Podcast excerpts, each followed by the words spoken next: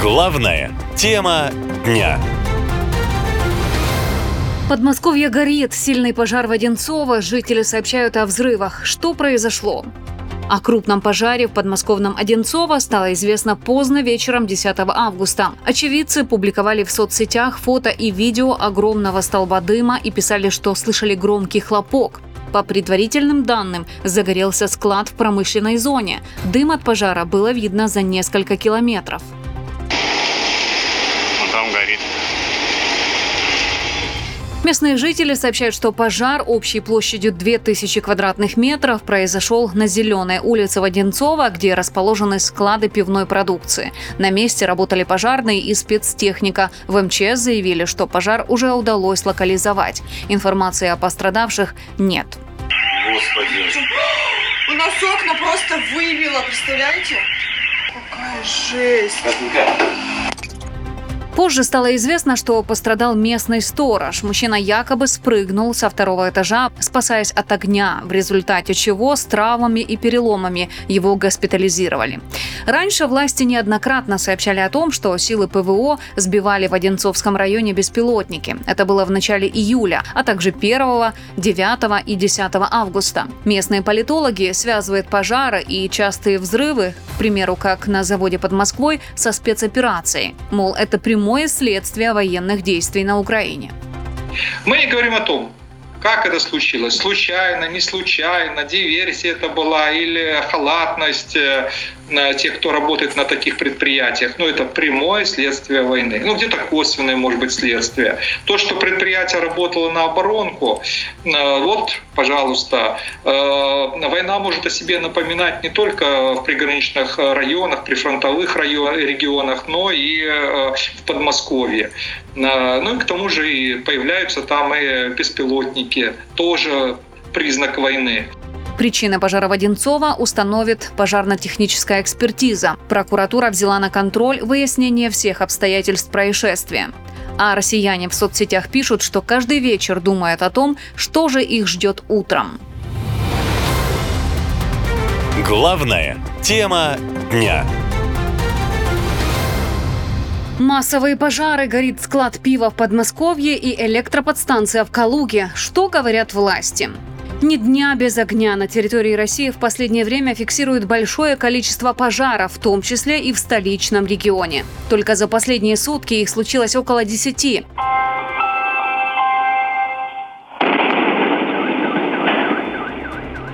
4 августа в Подмосковье вспыхнул пожар возле автосалона «Лада», а 9 числа прогремел взрыв на территории Загорского оптико-механического завода в Подмосковье, который, по данным СМИ, мог участвовать в разработке стелс-бомбардировщика нового поколения и производил оптику для армии. Официально говорят, что взорвалась пиротехника на одном из складов. Также сообщается о десятках пострадавших.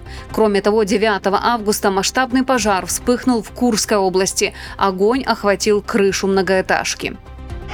Выходите. Охренеть. Только пожарные одну крышу там потушили на Ленинградской пересадне. Ну вот. В сети сообщили, что огонь молниеносно перешел на соседний пятиэтажный дом, хотя перед этим в МЧС доложили, что пожар потушили. Очевидцы говорили, что на месте инцидента взрываются баллоны. По предварительным данным пострадали 13 человек. Баллоны хлопают. Охренеть! Тот же день в Ставропольском крае загорелась воинская часть. Вообще, по статистике, прошлый год стал рекордным по количеству взрывов. В стране зафиксировано 83 случая. Пожары были и раньше, но сейчас их стало в разы больше. Это может быть связано со спецоперацией и всеобщей радикализацией населения, говорит политический аналитик Владимир Яковлев.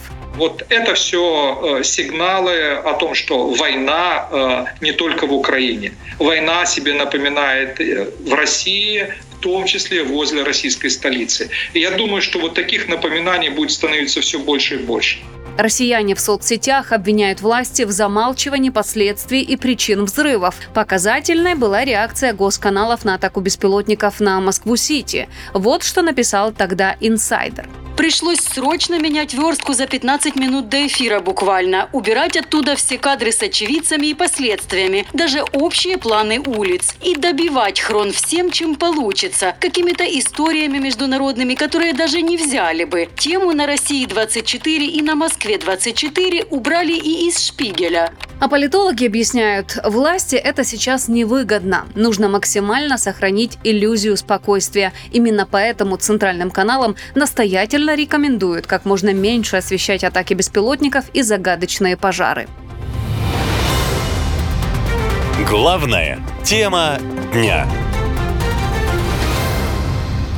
Тревожные новости. Серия поджогов военкоматов перешла на полицейские участки. Кто виноват? Сообщения о поджогах военкоматов в России стали появляться сразу после начала специальной военной операции на Украине. Но в последнее время такие случаи участились. Только в этом месяце в России подожгли более трех десятков военкоматов. Правоохранители утверждают, что телефонные мошенники провели психологическую атаку от имени сотрудников ФСБ и Центробанка и убедили десятки россиян забросать военкоматы коктейлями Молотова.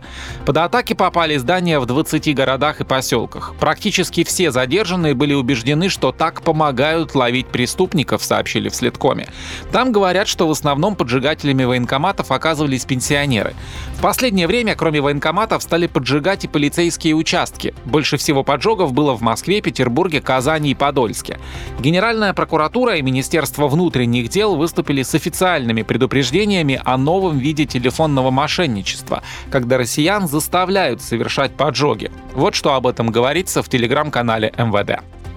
Имеет место практика прямого обращения к жителям нашей страны с предложением совершить диверсию или теракт за денежное вознаграждение.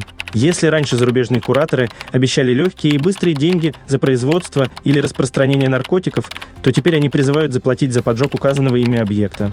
По словам экспертов, за поджогами может стоять кто угодно, как украинские, так и российские спецслужбы, в том числе ФСБ и ГРУ. Главный вопрос – какой результат?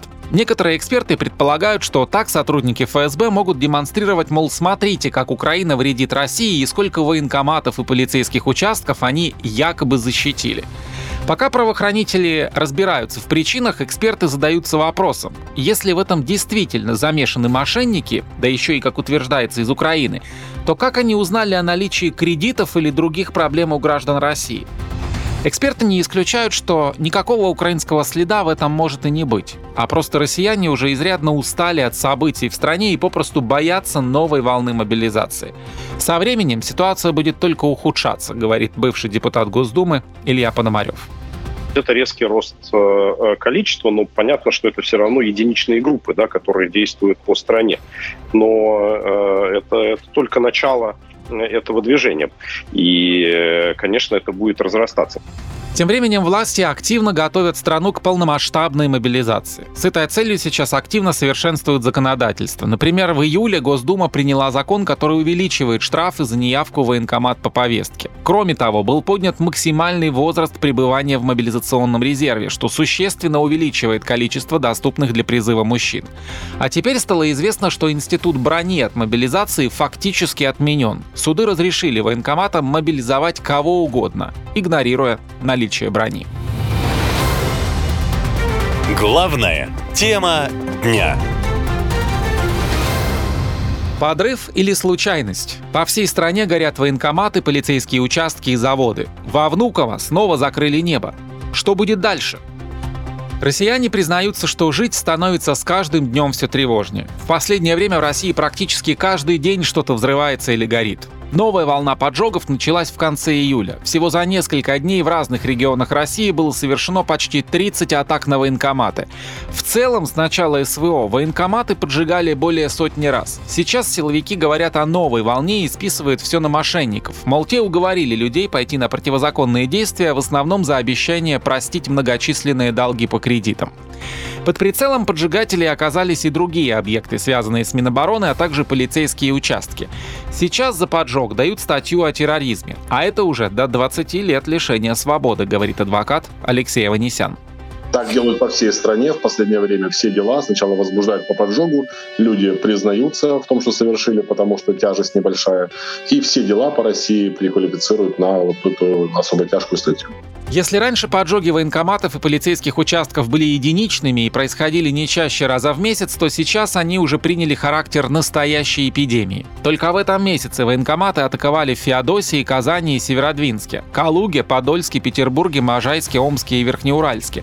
Также попытки поджога произошли в Москве, Улан-Удэ, Находке и Ставрополе. В последнее время в России также участились взрывы и пожары на предприятиях. Буквально 9 августа произошел взрыв в Сергиевом Посаде, в районе Загорского оптико-механического завода. Сначала некоторые телеграм-каналы писали о беспилотнике, но позже появилось сообщение, что источником детонации на заводе стал склад пиротехники, который арендовала сторонняя компания и что причина в нарушении технологических процессов. Этим летом мощный взрыв прогремел также на заводе по производству химической продукции взрывчатых веществ в Чапаевске Самарской области. Ранее сообщалось о пожаре на машиностроительном заводе «Звезда» в Петербурге. Официально причинами пожаров называют разные неполадки и замыкания. А глава МЧС Александр Куренков объясняет пожары расслабленностью и халатностью. Люди на местах все-таки немного ведут себя расслабленно и я бы даже сказал халатно, потому что отношение, отношение людей к горению э, немного, немного халатное, потому что по-старому работают люди, по-старому. Невнятные объяснения властей о причинах пожаров у граждан вызывают подозрения. В соцсетях уже высказывают предположения о возможных диверсиях. Некоторые пользователи считают, что пожары участились не просто так. В то же время Россию практически каждый день сейчас атакуют дроны. Теперь они долетают и до Москвы. Из-за этого столичные аэропорты вынуждены ограничивать приемы и отправку рейсов. А авиакомпании уже начали вообще отменять полеты в Москву. Первое это сделала Туркменистан Airlines. Самолеты авиакомпании теперь будут летать из столицы Туркменистана не в Москву, а в Казань. Россиянам стоит привыкать к военным реалиям, говорит адвокат Николай Ползов.